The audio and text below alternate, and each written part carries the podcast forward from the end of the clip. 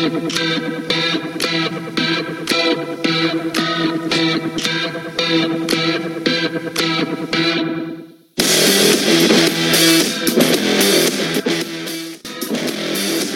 pero muy buenos días, sean todos bienvenidos a un nuevo show de Bitácora Deportiva en este inicio de semana, lunes 11 de abril, iniciando una nueva semana recargada como siempre de mucha actividad tanto a nivel nacional como internacional. Quien les habla Leonardo Aguilar, hoy en compañía de Julio César Soto y de Jesús Pinto para llevarles a cabo y hacerles un resumen de todo lo que ha acontecido en el deporte. Primero voy contigo, JC, buenos días.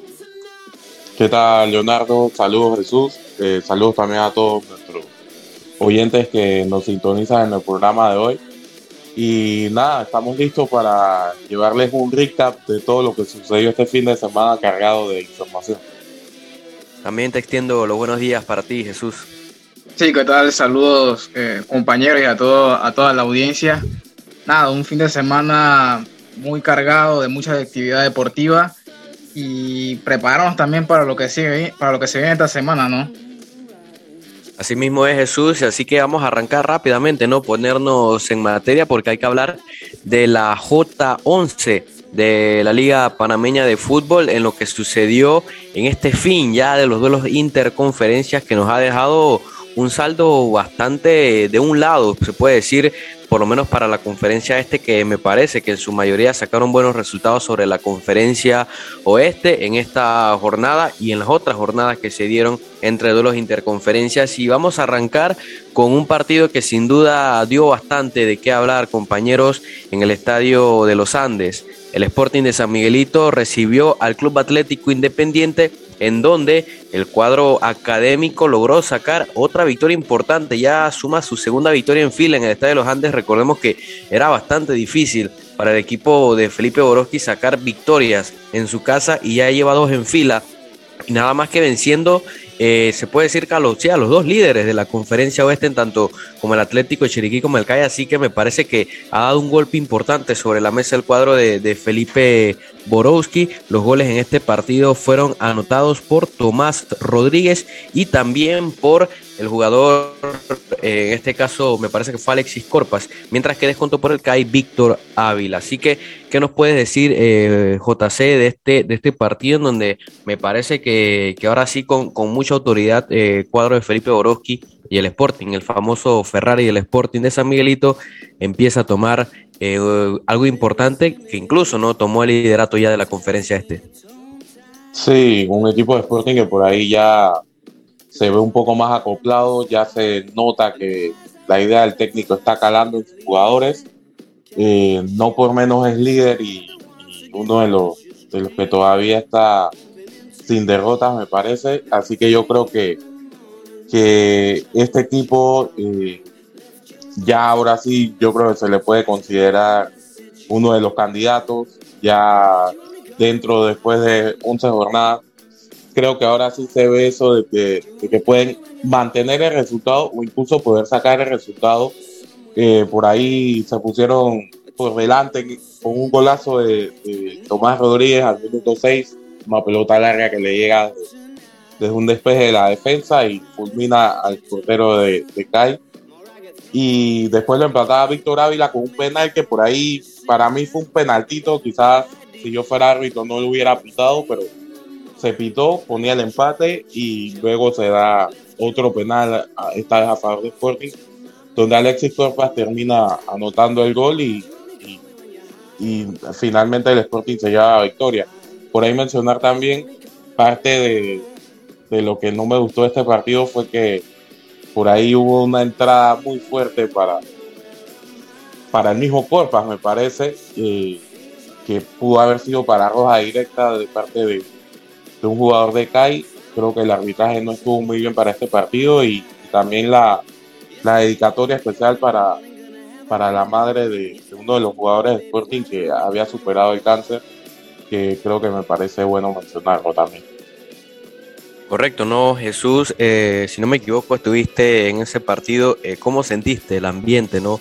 Y obviamente después del postpartido, ¿no? Como señala JC, ese momento muy emotivo por parte del cuadro del Sporting, ¿no? Celebrando con, la madre, en este caso el jugador Anthony Frías, que, que recordaba y, que publicaba en sus redes sociales que bueno, no, su madre había vencido el cáncer, así que también fue una victoria bastante emotiva, ¿no? ¿Cómo se vivió eso en el Estadio de los Andes? Sí, un momento emotivo también eh, que, que hace ver un poquito eh, más bello este deporte como es el fútbol, pero recargando también lo que dice JC, creo que una victoria contundente de parte de, de Sporting ya se está viendo ya eh, la mano del entrenador en, el equipo.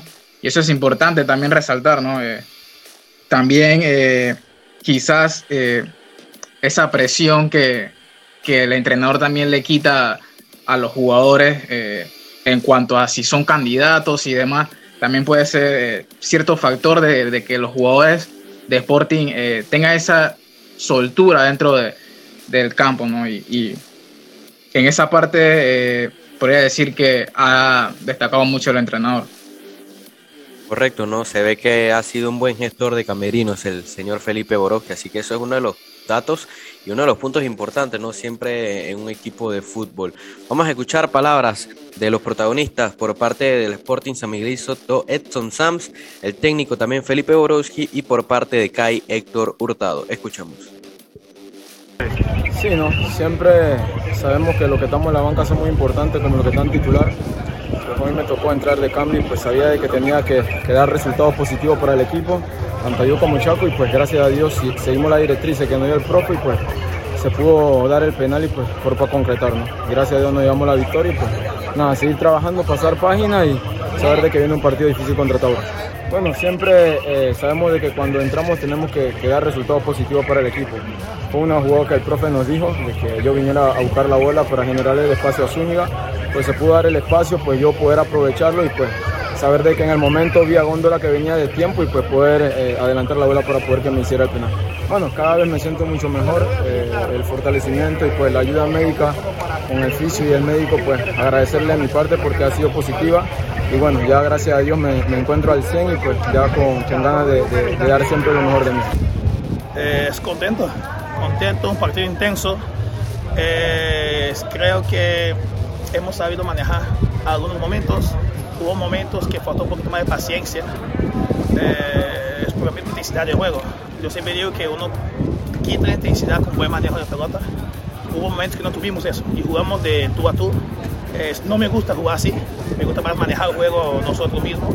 Creo que todo el primer tiempo manejamos más el juego nosotros. Eh, si no fuera penal, prácticamente no habíamos llegado, Kai. Eh, eso fue lo que me gustó. Y bueno, ya el segundo tiempo fue un poquito más directo nosotros. Pero llegó a seguir de vuelta, cayó el gol de nosotros y ya después tuvimos que cerrar el partido creo que lo bueno que estamos ahora cerrando mejor el partido, que nos costaba al principio. Pero yo siempre decía, es, es un proceso, venimos de un trabajo diferente, una metodología diferente, con un grupo nuevo. Sí, es una luchadora, eh, dedicamos el partido a ella. Eh, se lo traje hacer entrevista conmigo porque al final eso es lo más bonito que hay en la vida. Eh, yo pedí a mi madre y no pude estar. Entonces yo dije, ah, infelizmente no me tocó jugar, tuve que cerrar el partido pero son parte de nosotros, ¿no? Hay más partidos.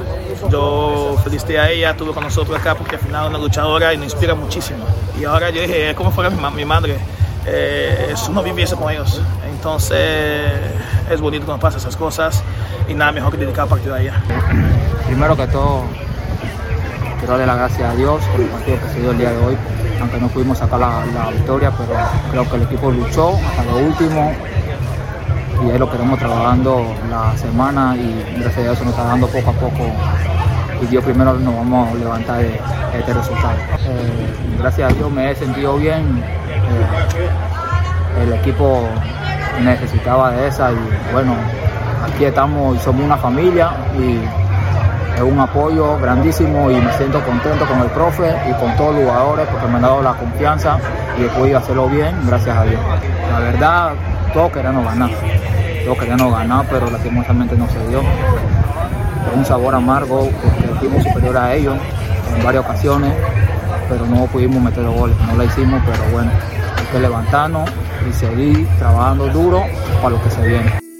Bien, esas fueron las palabras de los protagonistas de este partido y rápidamente pasamos al estadio Rommel Fernández JC. Tú estuviste ahí, ¿no? Darnos una breve reseña de lo que fue ese 4-1 del Tauro ante el Veraguas United, en donde al final nos quedamos con uno de los mejores goles del torneo, no anotado por un delantero, sino por un defensor central, en el que le llamaron por ahí un gol maradoniano al señor Gustavo Chará, y obviamente el Tauro que regresa a la senda de la victoria ya por dos partidos consecutivos, y, y parece que ya se olvidó o superó ese bajón que tuvo el cuadro de Ñato Palma. Sí, totalmente. Un partido que fue totalmente dominado por el equipo de Tauro. Eh, por ahí, como tú dices, volviendo a, la senda de la victoria, un equipo que por ahí le costaba sacar el resultado. Eh, ya poco a poco se ve que han estado mejorando. Importante también que, que Omar Valencia ya siga sumando goles en la liga. Si no me equivoco, ya lleva 3, 4 goles. Eh, también un golazo de Jorge Gutiérrez de tiro libre que inalcanzable para, para el portero de, de Atlético Veragüense. Y como dice el gol de Gustavo Characa, definitivamente se lleva todo el spotlight de este partido, ya que al minuto 94 arranca desde la defensa, pasa al mediocampo, se, se quita la marca de, dos defensas y la termina mandando al fondo. Eh, gran gol para Gustavo Charac. Quizás por ahí ya muchos mencionan que debe ser el gol premiado como el mejor gol del torneo, así que veremos cómo termina eso al final, pero contundente victoria de Tauro y muy necesitada para ellos. Sí, por mí que le den los 5.000 a menos que, venga otro golazo a, a, Gustavo Chará. Y claro, ¿no? Lo Omar Valencia que lleva tres partidos consecutivos anotando gol. Así que justamente vamos a escuchar palabras de los protagonistas, dos de los goleadores, Omar Valencia con doblete, Jorge Gutiérrez con el tiro libre, tiro libre y después también Rolando Ñato Palma, ¿no? Después de esta gran victoria contundente, 4 por 1 del Tauro ante el Veraguas United. Contento, contento más que todo con, el equipo, creo que venimos haciendo las cosas bien, sabíamos que teníamos que hacer respetar la casa, sacar los tres puntos y gracias a Dios se nos dieron las cosas. Creo que no solamente el entrenador, todos los jugadores me han hecho sentir como en casa, saben, que soy un jugador joven y siempre me dan el apoyo, siempre me dan el apoyo y creo que por eso es la confianza, la confianza es por el equipo. Eh, ya lo había hecho por izquierda, me están tirando por derecha, pero gracias a se me están dando las cosas. Creo que es la confianza que me tiene el equipo. Somos un equipo muy unido y creo que gracias a eso la buena racha. Me gustaba mucho Medina, un jugador desequilibrante, lo veía mucho y, me enseñó bastante antes de irse, que siempre corta hacia adentro, corta hacia adentro y creo que por eso se me han las cosas. Creo que es un poquito más desgastante, ¿no? O sea, no, no, no, estaba acostumbrado a jugar ahí, pero, pero creo que el trabajo que hacemos con los preparadores lo ha hecho bien.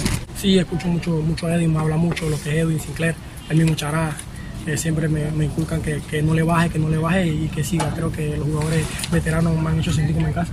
Que bueno, primeramente agradecido con, con el equipo porque trabajamos bien y sacamos la victoria, que era lo importante. Sabemos de que el Rommel es un campo complicado, tanto para nosotros que jugamos de local aquí, sabemos que al final nos pasa factura no estar bien preparado porque como nosotros, muchos equipos dicen que nosotros jugamos de locales aquí, pero en realidad todos jugamos de local, porque nosotros venimos nada más un día a la semana, que nada más el partido. Entonces, pues nosotros también nos pasa factura, sabemos que tenemos que estar bien preparados. Y bueno, eh, sabemos que por, por, el momento le iba a costar un poco a ver agua por no estar acostumbrado a jugar en este tipo de canchas. Y bueno, nosotros nuestro trabajo que era sumar de tres. Eh, la verdad que siempre trato de estar en mi mejor nivel. Seguramente he tenido un partido más bajo que otro, pero trato de cada día y cada partido mejorar, de saber de que de que puede ser mi último torneo aquí en Panamá, que es lo que quiero para poder salir al extranjero, poder seguir creciendo. Ahora, bueno, acabamos de salir un proceso de selección, seguramente empezarán otro próximamente y bueno, quiero estar a tope, quiero estar bien para poder seguir estando en la lista y, y poder eh, seguir, claro, en los partidos y, siguiendo llamando. Sí, hablaba de actitud, ha sido semana con, creo que era con el CAI más que todo, más que todo porque y el equipo muy empático, creo que no habíamos salido a competir como suele ser. Nosotros tenemos que competir en todos los terrenos. Puede ser que sí se pierde un partido, pero por falta de actitud no se puede perder un partido. Creo que los chicos ese llamado de atención les ha tocado y, han respondido. De verdad que han respondido de la mejor manera y hemos podido sumar puntos en Penonomé y ahora acá en el Romero Fernández la expectativa siempre es salir a ganar. Creo que nos vamos a tomar un gran rival como lo de Sporting. Va a ser un lindo juego. Nosotros intentaremos ir a ganar de visitante. De visitante a nosotros no nos ha ido mal, de verdad, no nos ha ido mal. Nosotros le decía a los chicos que habíamos tenido menos puntos de local que de visitante y nosotros intentaremos ir allá a Sporting a ganar. Creo que nosotros vamos a ir a buscar el partido y poder acortar la distancia. Profesor, sí, dale, dale. Profesora, eh, sabemos que fue un, un, resultado contundente, pero a pesar de eso, ¿siente que, que el equipo tiene laxos de, de, concentración puntualmente en el caso del penal? Creo que, que sí, hemos tenido laxos, por eso le gritaba cada rato que no nos relajáramos. Creo que ya sentíamos que como que el partido estaba un poco cómodo para nosotros y queríamos dejar de hacer cosas que, que no podíamos dejar de hacerlas. Y lo he intentado meter de nuevo en el partido a los chicos. Después del 2-1 han regresado con golazo que ha hecho Orge, creo que ha hecho un golazo, hemos intentado regresar, regresamos por ahí. En el segundo tiempo creo que fue una nota muy baja, sí mantuvimos la pelota, pero nunca con profundidad, creo que por ahí eso me lo llevo. Creo que a mí no me interesa obtener la pelota y tener posesión, a mí me interesa tener posesión, pero también finalización, para eso se hace daño pero sí, el segundo tiempo hemos sido un poco bajo en eso de que hemos intentado siempre tener la pelota, pero en tres cuartos de cancha no hacer daño. Bien, pasamos a más actividad de la Liga Panameña de Fútbol y hay que hablar de quizás eh, la nota negativa de esta fecha que fue el partido entre Potros del Este y el San Francisco FC en la Hacienda Country Club. Un partido en donde se habló de todo menos de fútbol, lastimosamente debido al pésimo estado en la cancha del estadio, o bueno, la Hacienda Country Club más que nada. Así que Jesús, eh, darnos un breve detalle de lo que sucedió, porque luego vamos a estar escuchando palabras de Daniel Blanco acerca de lo que fue el estado de la cancha, pero obviamente eh, fue un tema que, que dio de qué hablar no solo a nivel deportivo, ¿no? sino a nivel general, ¿no? Muchas eh, cuentas, muchas páginas dieron a, relucir este tema de, del pésimo estado de la cancha y obviamente es un punto bastante negativo para, para la liga en este aspecto. Sí, Leonardo, eh, una cancha bastante deplorable, creo que casi imposible eh, jugar ahí con y más un partido de, primera división que esa liga que también quiere dar ese paso de, profesionalismo, ¿no? Y creo que ese punto negativo, creo que la, de la jornada, eh, pero un partido donde otros quizás mereció un poquito más, eh, fallaron muchas ocasiones de gol eh, y más adelante escucharemos a Daniel Blanco y resaltó sobre eso también, de que el estado de la cancha eh, lo condiciona más a su, a su, estilo de juego que quiere proponer en, el campo y en ese partido le, pasó factura y quizás le favoreció también eso un poco a, San Francisco que, que se replegó bien, que creo que fue más a buscar el, empate y, sacó el resultado, ¿no? Por el tema de la cancha, desastroso, ahí no se puede jugar eh, fútbol ahí prácticamente. Totalmente, ¿no?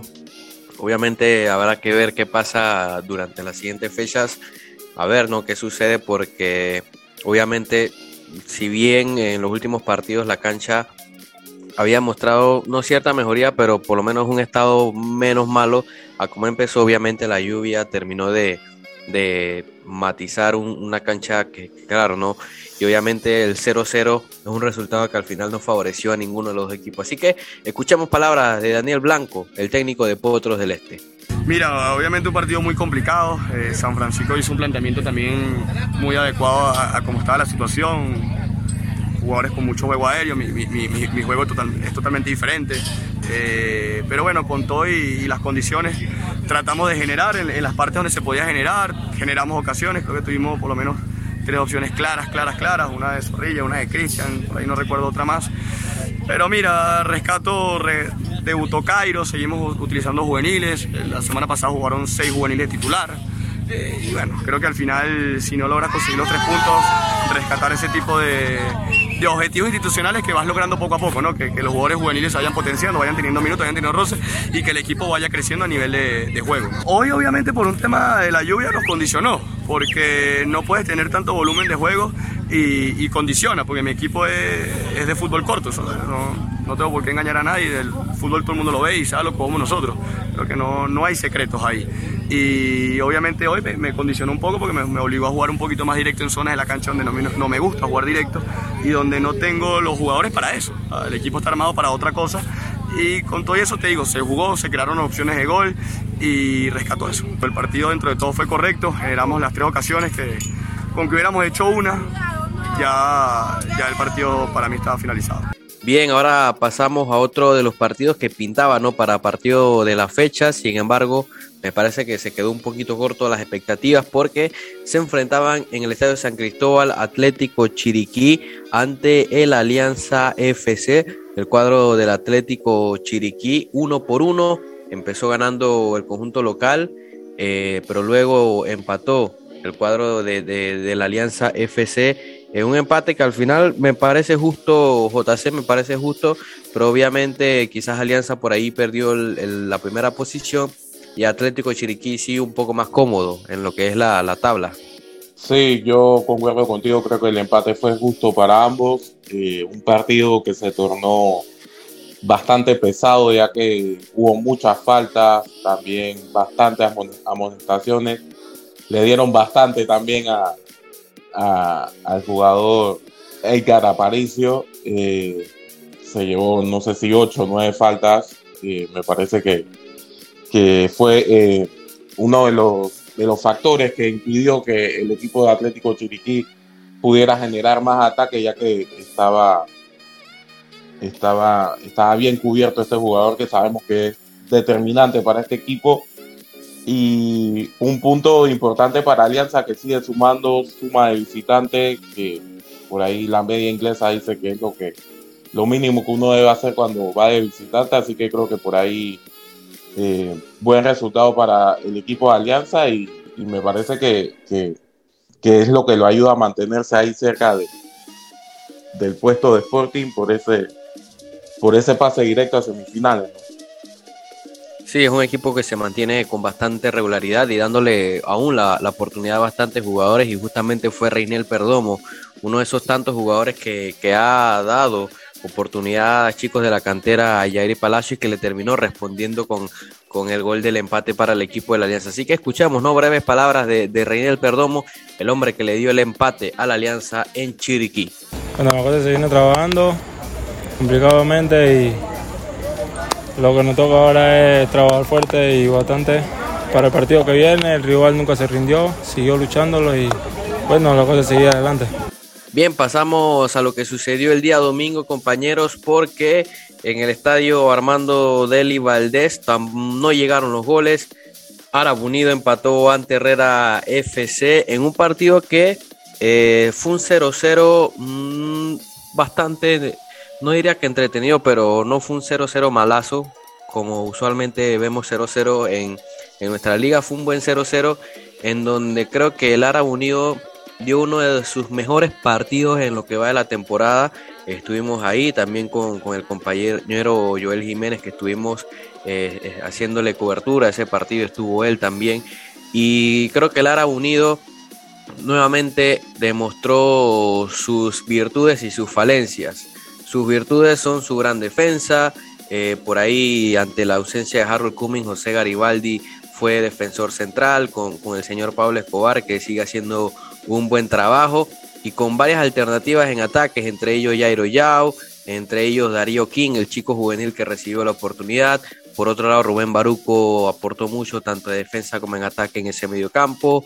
Eh, el caso de, de Villalobos, el caso de también Ceballos, ¿no? que entraron de cambio. Un equipo que, que tiene variantes, pero que le sigue careciendo lo que es la efectividad de cara a gol. Y obviamente se demostró o se destacó más en la figura de Carlos Small, de Caliche Small, que no tuvo un mal partido, tuvo un buen partido el Caliche Small. Sin embargo, nuevamente le quedan esos highlights de jugadas que falla. Tuvo una que fue para mí, o para muchos, la más clara que, que pegó en el poste el Caliche Small, en otro de esos mano a mano que, como sigo, le siguen persiguiendo. Es como, como una nube negra para el Caliche Small, en donde tiene esas grandes oportunidades y, y las desaprovecha. Y por ahí entonces Herrera fue un equipo que supo mantener el resultado, por ahí se enfrentaban exjugadores, por el, por el caso de Gilberto Hernández, que se enfrentaba a, su ex equipo, eh, otros jugadores que, también recibieron la oportunidad, eh, Andrick Edwards por poco también le mete un gol a Edgardo Alexander desde la media cancha, ambos equipos tuvieron su, su par de llegadas, pero tampoco fue que eran bastante claras a excepción de, de las del primer tiempo, porque sí hubo, hubo un contraste entre el primer y segundo tiempo. En el primer tiempo hubo más dinamismo, en el segundo tiempo no tanto, se defendió más el equipo de, del Herrera, incluso por ahí no vimos tanto a, a, la figura de Ronaldo Córdoba, y al final es un empate que no le beneficia para nada al cuadro de Jorge Deli Valdés, que sigue en su peor torneo. Ya son siete partidos sin meter gol, no anota desde la jornada 4 ante el Plaza Amador que justamente son sus dos únicos goles en este torneo, increíblemente, dos goles en 11 fechas. Y me, me hablaba Jorge, ¿no? De, de, de que este es el peor equipo en ofensiva. sí, Julio, perdón, de que este es el peor equipo en ofensiva. Yo trataba de ser un, un poco con más tacto, ¿no? Pero él ya lo, lo, dijo claramente, ¿no? Este equipo es el peor en, en ofensiva, pero en defensa quizás por ahí sigue siendo como que su única ventaja, pero obviamente este equipo ya está para pensar eh, en el próximo torneo porque no, no levanta cabeza el Ara Unido lastimosamente y creo que lo más crítico es que ni siquiera ha anotado un solo gol en casa en el Armando Deli Valdés compañeros. Pero vamos a escuchar palabras justamente de los protagonistas de este partido luego del empate 0 por 0 entre el DAO y Herrera FC. Creo que hemos eso, hecho un buen partido, hemos hecho sobre todo una gran primera parte. Eh, con muchas llegadas, con ocasiones de gol, queriendo ganar el partido. Con la segunda parte algo más parejo, pero seguimos más o menos en la tónica de, jugar en campo contrario. El gol se nos está, se nos está negando rotundamente y, y esto yo creo que es la, la asignatura pendiente que tiene este equipo. En defensa estamos, estamos muy, muy bien, muy sólidos, pero en ataque nos falta contundencia. Sí, buenas tardes. Duro, difícil Árabe, como lo comenté, cada jornada que pasa está más necesitado de una victoria y, hoy éramos un objetivo para ellos. En ese sentido, veníamos buscando sumar después de una derrota dura de local y hoy los 13 puntos no nos dicen nada, pero también entendemos que con la racha que puede iniciarse en, el último en la última parte del torneo, que hay que seguir sumando. Venir acá, como te digo, visitante para nosotros son varias horas de viaje no es un viaje corto como para los demás a veces. Así que entender que 13 puntos, como te digo, no nos ponen en nada eh, oficialmente clasificados, pero hay que buscar ahorita esos tres puntos de local. Eh, bueno, creo que también Árabe nos conllevó eso, hizo un buen segundo tiempo. Creo que repartimos un poco las chances de, gol en el primer tiempo, en el segundo tuvieron unas también. Y al final, fíjate tú que no teniendo tanta la pelota, pudimos rematar al arco de frente en las últimas tres nosotros. Pero mira, como te digo, regresar con un punto nos da ese margen de entender que ahora viene Universitario, nos visita. Tenemos una racha después de, partidos importantísimos y hoy no era negociar, como te digo, como mínimo un punto, que fue lo que se logró. Bien, y ya para finalizar, compañeros, hay que hablar del último partido en donde el Club Deportivo Plaza Amador venció, el Plaza Amador venció 4 por 1 al Club Deportivo Universitario, compañeros en lo que fue un partidazo de ensueño para Ricardo el Alconcito Buitrago, el, plaza que venía de celebrar su 67 aniversario y qué manera de hacerlo el Alconcito con un hack trick que si no me equivoco ya lo posiciona en el top 3 o top 2 de máximos goleadores de los Leones. Una victoria contundente que obviamente el Plaza aprovechando toda la situación que ya conocemos del Club Deportivo Universitario JC. El Plaza nuevamente no levanta cabeza con Jorge Deli Valdés. Sí, definitivamente que una victoria importante para Plaza Amador que aprovecha toda la situación que está pasando el, Club Deportivo Universitario. Eh, por ahí el hat trick de, Alcon, de Alconcito Buitrago, como menciona, me parece que lo coloca, lo coloca dentro del top 2 de los goleadores de, del conjunto placino, eh, por detrás de José Gustavino, si no me equivoco. Y también eh, eh, mencionar el gol de Ángel Sánchez que abrió el marcador para, para, para los visitantes, ya que es importante ¿no? que, que el equipo de Jorge se vaya, eh, que los delanteros le vayan respondiendo. por ahí se pedía mucho más de Ángel Sánchez, tenía oportunidades y ya se está viendo que, que está anotando goles. conjunto universitario, pese a sus problemas, intentó mostrar un poco la cara, metió un gol cerca de, del final de la primera parte eh, y poco más se puede decir. Un equipo que, que, si ves la cara de los jugadores se nota frustración, también me parece que hasta de parte del técnico eh, se nota que la situación no está bien. Eh, el técnico hizo, el técnico universitario hizo tres cambios en, me parece, si no me equivoco, fueron a los 30, 35 minutos. Eh, por ahí también Ramírez se llevó una roja por básicamente por, molesto luego de, que lo hayan sacado del partido.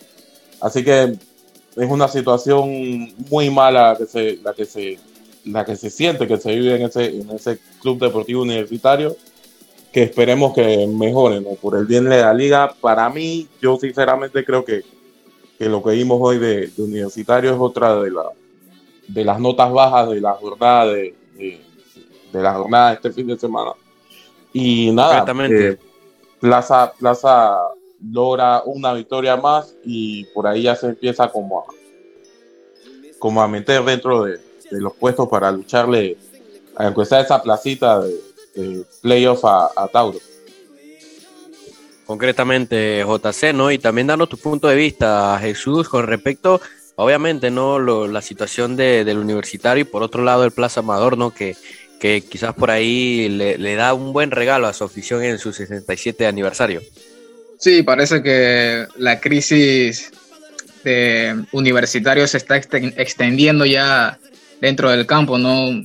Una goleada contundente que, que tercer, tercer partido en fila sin, sin ganar y perdiendo además. Entonces, creo que este universitario se siente, como dice eh, JC, esa incertidumbre en la cara de, los jugadores, eh, sabiendo eh, los problemas que está pasando. Pero bueno, esperemos que, esto se resuelva y, y, no volver a pasar por, eh, por esto, ¿no? Que, perjudica mucho a la liga. Y por parte de Plaza, victoria contundente, da un mensaje de que, de que va a competir por esa, por esa plaza contra, contra Tauro, pero esperemos que tenga esa consistencia, ¿no? Que, es lo importante más en, torneos como en torneos ligueros, que te da esa, esa, esa plaza a playoff, ¿no? Sí, justamente, ¿no? Y me parece que, va a ser una linda disputa por ahí entre Alianza, Tauro y Plaza Amador por conseguir un cupo a los playoffs, porque me parece que Sporting de seguir así, nadie le estaría quitando ese puesto en el primer lugar, pero hay que ver qué sucede ya en el tramo final de estos duelos y, donde se estará volviendo a enfrentar. Y, Potros del Este también está ahí peleando con 13 puntos, ¿no? A dos de, sí, sí, Plaza. Correcto. Sí, veremos ¿no? qué sucede con el equipo de Potros, a ver también, ¿no? Como el tema de la localía y demás. Así que va a ser un final interesante en, el, en la conferencia este con estos cinco equipos, ¿no? Compitiendo por tres lugares. Así que vamos a escuchar palabras de la figura, eh, Ricardo Buitrago con su hack trick. Eh, vinimos a buscar los puntos porque estábamos obligados. Eh, bueno, desafortunadamente triste por la, por la situación de, los compañeros. ¿no? no me alegro de esas cosas. Si es fútbol, tenemos buscar la victoria, bueno, la sacamos. Pero, bueno, contento con el esfuerzo de, de mis compañeros que vinimos con esa disposición a, sacar los tres puntos. Contento con el cuerpo técnico que me ha dado esa soltura de, poder asociarme y, siempre me ha estado exigiendo que pise el área, ¿no? Y, bueno, estoy contento por eso y, como ustedes me conocen, un jugador muy asociable con, con mis compañeros, me gusta dar pases, me gusta llegar. Y bueno, gracias a Dios se, se me da, igual si se le da el gol a un compañero, feliz yo estoy. Bien, esas fueron declaraciones de los protagonistas de este partido en lo que fue el cierre de la jornada número 11 de la Liga Panameña de Fútbol. Nosotros vamos rápidamente, ¿no? Vamos a decirle cómo terminaron las tablas de posiciones con estos resultados. Recordemos, ¿no? Sporting venció 2 por 1 a CAI, Tauro venció 4 por 1 a Veraguas, Potros empató 0-0 ante San Francisco, empate 1-1 entre Chiriquí y Alianza, victoria 4-1 de Plaza Amador ante Universitario y empate 0-0 entre Herrera y el Ara Unido. Con esto Sporting es líder con 23 puntos en la conferencia oeste, seguido de 22 Alianza, Tauro 18, Plaza 15, Potros 13 y Tauro perdón, DAU, el Lara Unión de Colón con 7 unidades, sigue en Atlético Chiriquí con 20 en la conferencia oeste, CAI 17, Herrera 13, Veraguas United 8, al igual que Universitario, y en el último lugar el San Francisco con 7 puntos. Con esto cerramos lo que fue el segmento de, de la Liga Panameña de Fútbol.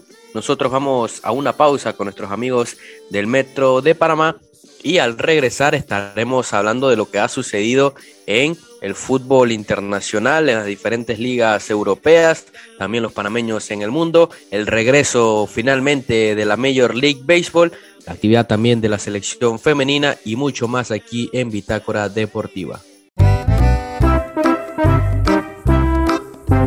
Hola, ¿has paseado en el metro? Es bien bonito, pero es importante dejar salir antes de entrar al tren, circular siempre por la derecha, no botar ni un solo papel, no consumir alimentos y bebidas en la estación.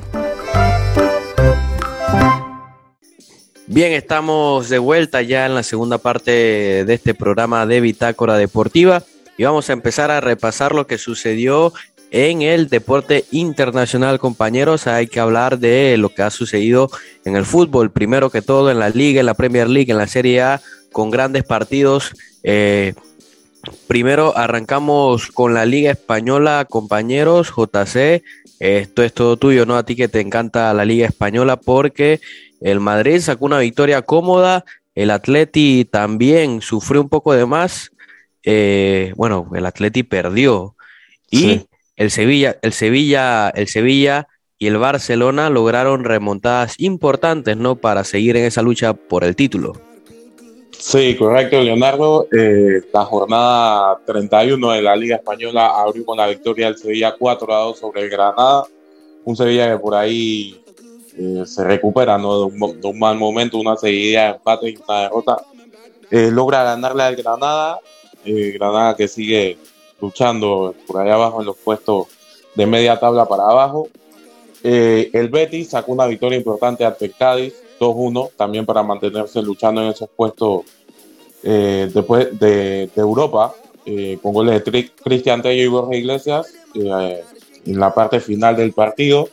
El Mallorca, con, con su nuevo entrenador Javier El Vasco Aguirre, dio un golpe sobre la mesa al Atlético de Madrid eh, Muriqui al minuto 68 anotó de penal un Atlético de Madrid que por ahí se pareció bastante a lo que fue el, a lo que fue el partido ante el Manchester City, solo un remate al arco.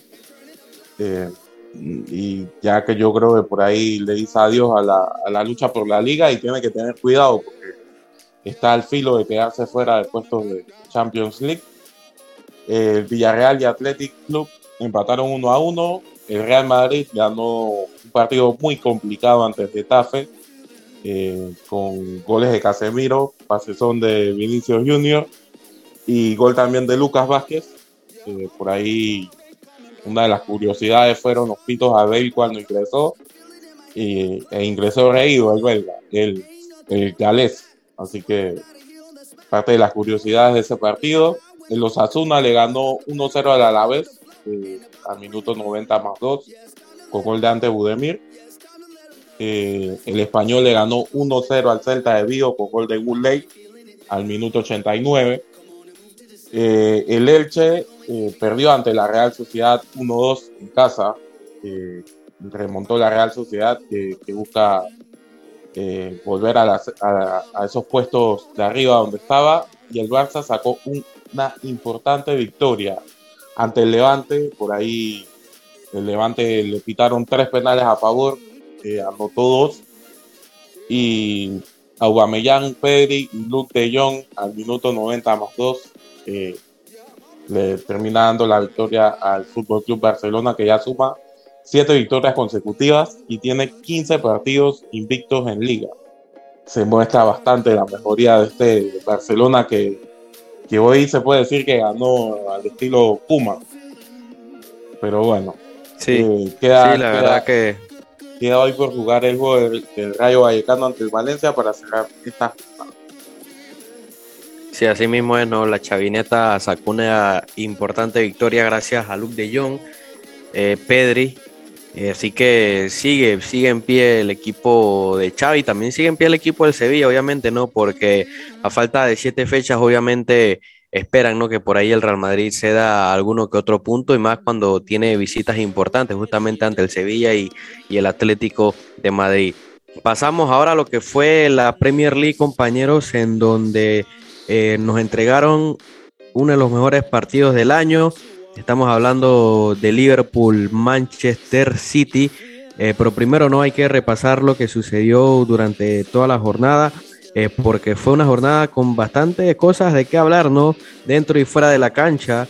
El Manchester United, quien cayó ante el Everton 1-0, pero obviamente la, la, primera imagen del día fue la salida de Cristiano Ronaldo con, con el pie prácticamente lleno de heridas de batalla, se puede decir, pero luego la imagen que dio vuelta al internet, que fue Cristiano ante el enojo de, una derrota, pues eh, tumbó o prácticamente le tiró el celular a, uno de los aficionados que, estaba ahí cerca del lugar en donde estaban yendo a los camerinos, lo cual fue un acto bastante deplorable y, criticable por parte de Cristiano Ronaldo, que luego también incluso se expresó en sus redes, obviamente pidiendo una disculpa a, este chico, pero obviamente es una acción que sin duda esperemos no quede impune, ¿no? Porque da un mal ejemplo eh, ante, ante la sociedad de, lo que no se debe hacer, entonces veremos cuál será la sanción y ver, ¿no? obviamente, si, si Cristiano cumple eh, lo que dijo en sus redes sociales, pero lo cierto, compañero, es que el Manchester United no levanta cabeza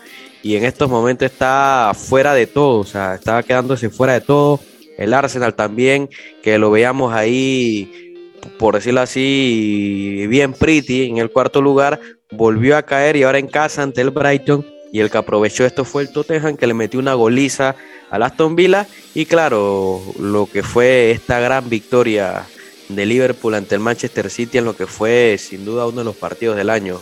Sí, ese Manchester City y Liverpool que termina 2 a 2. Eh, un partido demasiado rápido, ritmo Premier League.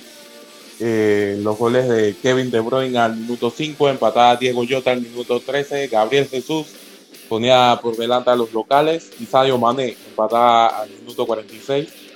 Eh, partido que por ahí bastante parejo, pese, a lo que se podría pensar y, es lo que te demuestra que, que el Liverpool prácticamente ya se ha puesto a la par del Manchester City y se demuestra en la tabla con ese, con ese segundo puesto, tan solo un punto por detrás de, del Manchester City. Correcto, no va a haber batalla por, por la Premier League, aunque sin duda me parece que, que Liverpool desaprovechó una gran oportunidad de, de, terminar líder, de quitarle por fin el liderato al Manchester City, pero me parece que eh, bueno, se van a ver nuevamente en la cara, pero yo no sé si será la última vez. Lo cierto es que también faltan varias jornadas y está muy interesante la, Premier League, compañeros. Y ya para finalizar a lo que fue la Serie A, porque resultados bastante sorpresivos. Jesús, creo que el que salió mejor beneficiado de esta jornada fue el Inter, porque el Napoli perdió en casa y el equipo de el Milan volvió a empatar a 0 por 0. Entonces el Inter con esta victoria se vuelve a meter en la pelea recordando que tiene un partido menos. Sí, una serie que está candela. Como tú lo mencionaste, eh, el Napoli cayó en casa ante la Fiorentina, 3 contra 2, eh, con goles de, de Nicolás González, eh, Jonathan Iconé y Artur Cabral por parte de la, del equipo Viola. Y por parte del equipo napolitano, Dries Mertens, Víctor Osimén eh, dieron eh, quizás esperanza al equipo napolitano, quizás buscando esa victoria que los pondría en, puestos ya de, de, liderato en la tabla. Además, la Roma venció 2 a 1 a la Salernitana, un partido eh, sufrido por el equipo de, de Mourinho. La Lazio goleó al Genoa 4 a 1. Eh, la Juve que, venció 2 a 1 de visita al Cagliari. Y el Inter que venció 2-0 al, al Hellas Verona. Como tú lo mencionaste, tiene un partido menos. Y el Milan que empató a 0 contra el siempre complicado Torino y parece que, que beneficia esto al Inter, como tú lo mencionaste, ¿no? que tiene ese partido menos, pero veremos qué pasa más adelante. Sí, correcto, no, sin duda, me, parece que de todas las, las ligas o, las grandes ligas europeas, esta es la que se mantiene por lo menos al margen de, de las más parejas entre, entre los primeros lugares, ¿no? El, la Juve logró sacar también una victoria, como tú como señalaste, eh, y por ahí el Atalanta empieza a perder terreno, el Atalanta, que quizás por ahí está metiéndole lo que es toda la carne al asador a la, a la Europa League Así que veremos el cuadro de Atalanta a ver qué sucede en este en lo que queda ¿no? de temporada y también en la actividad de la Serie A. Así que vamos a hablar ahora de, lo que ha sido también la actividad de los panameños en el extranjero y, claro, no arrancar en, en, Europa. Quizás por ahí la nota no tan buena fue lo de Andrés Andrades, ¿no? que salió incluso en el primer tiempo en la goleada 4-0 del Wolfsburg ante la Arminia Bielefeld. Parece que o sea, no, no tiene pinta de que haya sido algún tipo de lesión, así que parece que fue más un tema de rendimiento, ¿no? Esos típicos cambios que, hacen cuando las cosas no están saliendo bien, aunque después del cambio siguieron no saliéndole bien al equipo de la Arminia Bielefeld. Por otro lado, el Pumita Rodríguez jugó en el empate 1-1 del Alcorcón ante el Sporting de Gijón. Y otro que, obviamente está teniendo mucha actividad es José Córdoba, que fue titular con el Evski Sofía, que vencieron 2-0 al Cherno More Barna. Fidel Escobar no vio minutos contra, con el Cultural Leonesa en la derrota 2-0 ante el Ferrol. Mucha actividad también por parte de Rolando Blackburn, que estuvo en la goleada 5 por 1 del Royal Party ante el Independiente. En Venezuela eh, vieron acciones por ahí Giovanni Ramos, en lo que fue el empate o la derrota, mejor dicho, 3 por 2 de La Guaira con Caracas. Eh, los jugadores de Puerto Cabello también vieron actividad ante Mineros que los venció 2 por 0 y me parece JC que por ahí lo más destacado de panameños el extranjero fue sin duda la victoria del Anderlecht de Michael Amir Murillo que se mete en playoffs de la Jupiler League y obviamente el doblete y la asistencia de Ismael Díaz con la Universidad Católica en el 4-0 ante el 9 de octubre de Newton Williams de Alfredo Stephen que, que siguen sin encontrarse, caso contrario de Ricardo Phillips que sigue siendo el mejor de los tres. Un Ismael Díaz que terminó también siendo el jugador del partido con dos goles eh, y muy buena precisión de pases también. Y, y lo que dicen, ¿no? Importante la victoria de, del Anderlecht, por ahí un 3-2 que, fue bastante luchado, bastante peleado para mantener al equipo cerca de esos puestos de, arriba, ¿no? Así mismo es, y seguimos en más actividad porque también vieron acción eh, Coco Carrasquilla con el Houston Dynamo, vencieron 4 por 3 en un festival de goles al San José Earthquakes. Por otro lado, Aníbal Godoy entró de cambio en la victoria del Nashville ante el Sporting Kansas City. Y otra quizás por ahí no tan buena, no fue la derrota del Deportivo Saprissa 4-1 ante el San Carlos. Eh, Víctor Medina vio minutos en este partido, pero Jesús parece que, que los equipos grandes esta temporada en Costa Rica no le está yendo bien.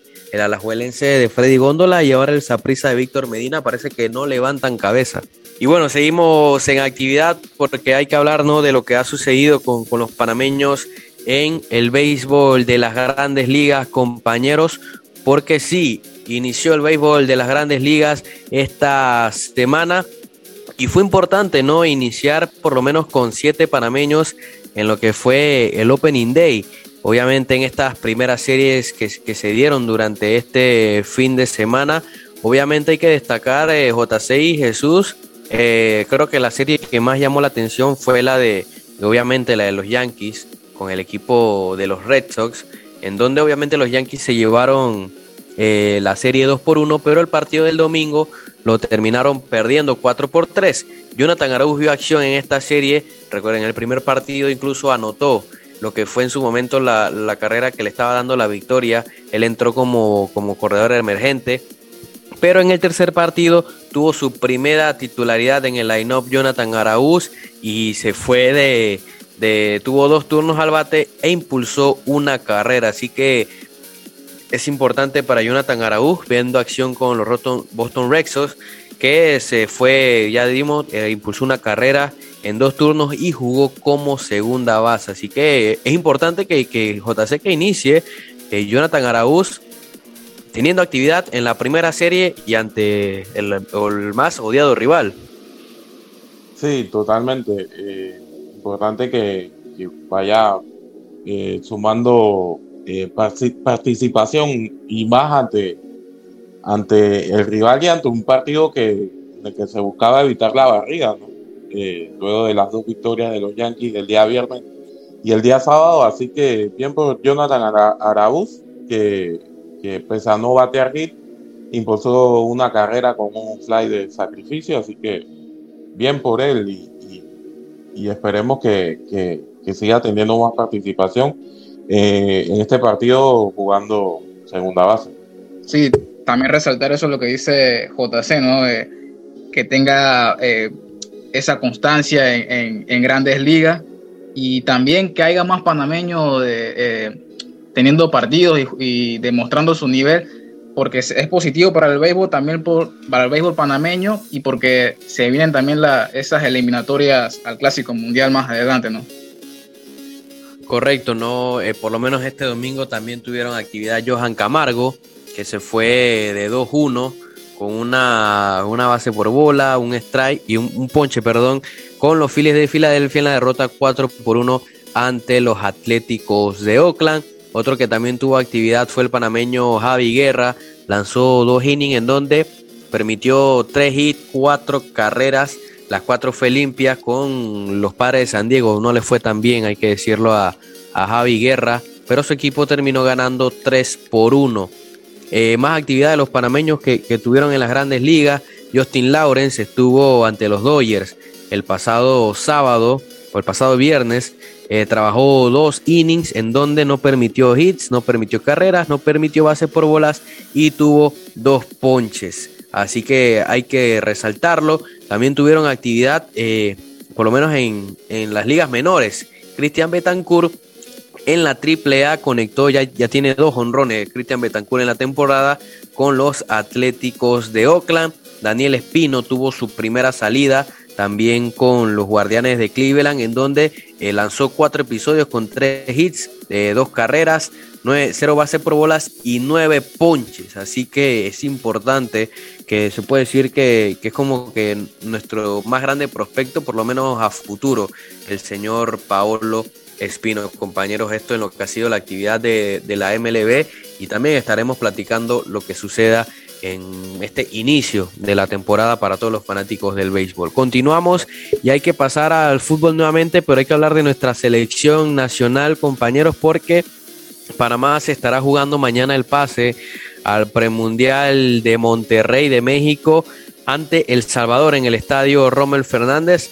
Las nuestras vienen de una victoria contundente, 9 por 0 ante la selección de Aruba, con un triplete de Lauri Batista, anotaron Marta Cox, anotó Kenia Rangel, anotó Carla eh, Villagrán, Carla Riley, muchas jugadoras que, que tuvieron eh, oportunidad de, en esa victoria cómoda ante un equipo que no puso posición allá en Belice y ahora les tocará cerrar el día de mañana ante El Salvador. Así que, ¿qué podemos esperar de esta selección, compañeros, frente a este partido que puede ser o es el más importante de momento para Nacho Quintana? Bueno, yo lo que espero de, esta selección de Panamá es que logre pasar su grupo. Eh, por ahí viene un partido importante, como ya lo mencionaste, así que creo que, no sé, creo, me parece que el equipo se ve bien y creo que, que pueden sacar la victoria ante, ante El Salvador pienso lo mismo que, que, JC, creo que el equipo se ve bien, se ve trabajado. Eh, quizás el rival de este fin de semana no es un termómetro para medir a la selección, pero creo que contra El Salvador, que quizás tiene más nivel, eh, creo que Panamá es, es, favorito para, para sacar la victoria. Sí, concuerdo totalmente, ¿no? Y, quizás por ahí no se puede sacar un análisis eh, ante una selección de Aruba que obviamente eh, hay que decirlo, no, no está al nivel, así como muchas selecciones eh, de lo que ha sido estas eliminatorias se han dado, o sea, el 9 a 0 de Panamá incluso se queda corto ante otros resultados bastante abultados que, que se han dado en este inicio de eliminatoria, ¿no? Porque se juntan selecciones del Caribe que quizás por ahí no han tenido mucha actividad en lo que ha sido este, e, e, estas eliminatorias, el 13-0 de, Trinidad y Tobago a Islas Turcas, el 11-0 de México a Anguila, y claro, el que dio la vuelta al mundo fue el 21-0 de, Haití a Islas Vírgenes, lo que demuestra que sí, todavía sigue, sigue habiendo una brecha bastante grande entre muchas selecciones de, del mundo, y creo que con CACAF es una de esas eh, federaciones, confederaciones en donde más se nota esa brecha, ¿no? Porque tenemos, mira tú, eh, la diferencia entre las selecciones de, Centroamérica y quizás alguna que otra del Caribe, como Jamaica, como Trinidad, ante estas islas eh, muchísimos más menores eh, en cuanto a nivel, como Anguila, como Islas Vírgenes, como Islas Caimán, como Aruba, Curazao, pero a su vez Panamá y otras selecciones de Centroamérica prácticamente pueden vivir situaciones similares ante potencias como Estados Unidos y Canadá, que bueno, son de las mejores selecciones femeninas del mundo y que difícilmente podamos, podemos hacerle competencia por lo menos en, en, este tiempo. Entonces Panamá buscará ese pase, la selección del Salvador también buscará ese pase a la siguiente eh, ronda. Así que importante, ¿no? Que hay que, hay que recalcar, ¿no? También que Panamá quizás por ahí el empate, en el peor de los casos, le beneficia porque el averaje le, le favorece a la selección de Panamá. Así que usted apóyela, solamente 5 dólares vale el boleto, bastante económico para que vaya a apoyar, porque sí, al igual que lo, lo, hizo la selección masculina, la selección femenina se está buscando un pase a su primer mundial que será en Nueva Zelanda y Australia en el año 2023. Y ya para finalizar, compañeros, hay que hablar de lo que fue el final de la ronda regular de la NBA. Ya por fin se terminó la ronda regular y para muchos viene la verdadera salsa, viene el verdadero something, donde la gente ahora sí se pone las pilas que van a ser los playoffs, el último partido de la temporada entre los Lakers y los Nuggets. Bueno, los Lakers para el olvido no clasificaron, así que a otra cosa con los Lakers, los Warriors terminaron con victoria 128 107 ante los Pelicans y se va a jugar el play-in. Primero hay que decir los clasificados. En la conferencia este, el primer clasificado fue Miami Heat, seguido de los campeones Milwaukee Bucks, Boston Celtics, los 76ers, los Raptors y los Chicago Bulls. Y en el play-in clasificaron los Cavaliers, los Brooklyn Nets, los Atlanta Hawks y se metió ahí los Charlotte Hornets. Mientras que en el oeste de la NBA clasificó cómodo como primer lugar los finalistas de la temporada pasada, los Phoenix Suns, seguido de los Grizzlies, los Warriors, tercer lugar, seguido de Dallas, Utah, Denver Nuggets como sexto lugar y el play-in lo jugarán los Timberwolves, los Clippers, los New Orleans Pelicans y los San Antonio Spurs. ¿Cómo queda entonces, compañeros, eh, lo que va a ser el play-in de la NBA? El día 12, o sea, el día de mañana jugarán los Brooklyn Nets ante los Cavaliers. Entonces veremos a Kyrie Irving enfrentando a su ex equipo. Por otro lado, ese mismo día los Clippers jugarán ante los Minnesota Timberwolves y para el día miércoles los Atlanta Hawks jugarán con los Charlotte Hornets y los Pelicans ante los San Antonio Spurs. Así que, como ven ustedes, no ya lo que va a ser este inicio, se puede decir preinicio de lo que va a ser los playoffs lo que a muchos fanáticos del baloncesto es lo que verdaderamente le llama la atención, compañeros. Sí, claro, yo creo que por ahí eh, ahora es que empieza lo llamativo para muchos. Eh, muchos eh, ven la NBA desde, que empiezan los, playoffs. En este caso ahora con lo, con lo que se ha introducido en los últimos años del play y me parece que vamos a tener unos play-ins bastante interesantes. Ese juego de Brooklyn contra Cleveland, por ahí un pequeño morro ahí. Eh, también interesante el partido de, New Orleans contra San Antonio. Y creo que, vamos a tener buenas series de play-in para, para empezar lo que ya vienen siendo los playoffs de la NBA 2022. Sí, concuerdo con, con JC. Eh, hay encuentros muy interesantes Esperemos que, no nos defraude con, estos partidos. Y tal vez algunos van a extrañar a, los Lakers en, estos playoffs. Pero bueno, fracasaron esta temporada, así que no queda de otra que verlo por televisión. Bueno, yo no los voy a extrañar, así que por mí no pasa nada. Yo no, yo no los voy a extrañar. Así que quizás algunos sí, quizás algunos sí, conozco varios, pero bueno, los Lakers fans tendrán que esperar otra temporada luego de este fiasco enorme en donde no pudieron clasificar ni siquiera al play-in.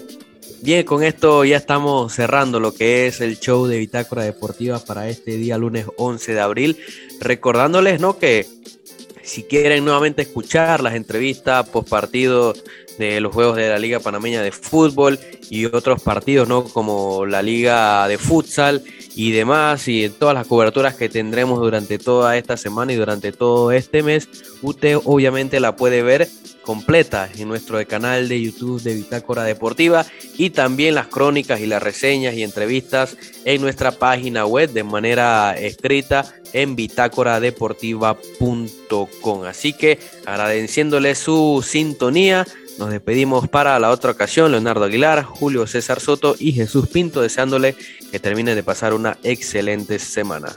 Saludos.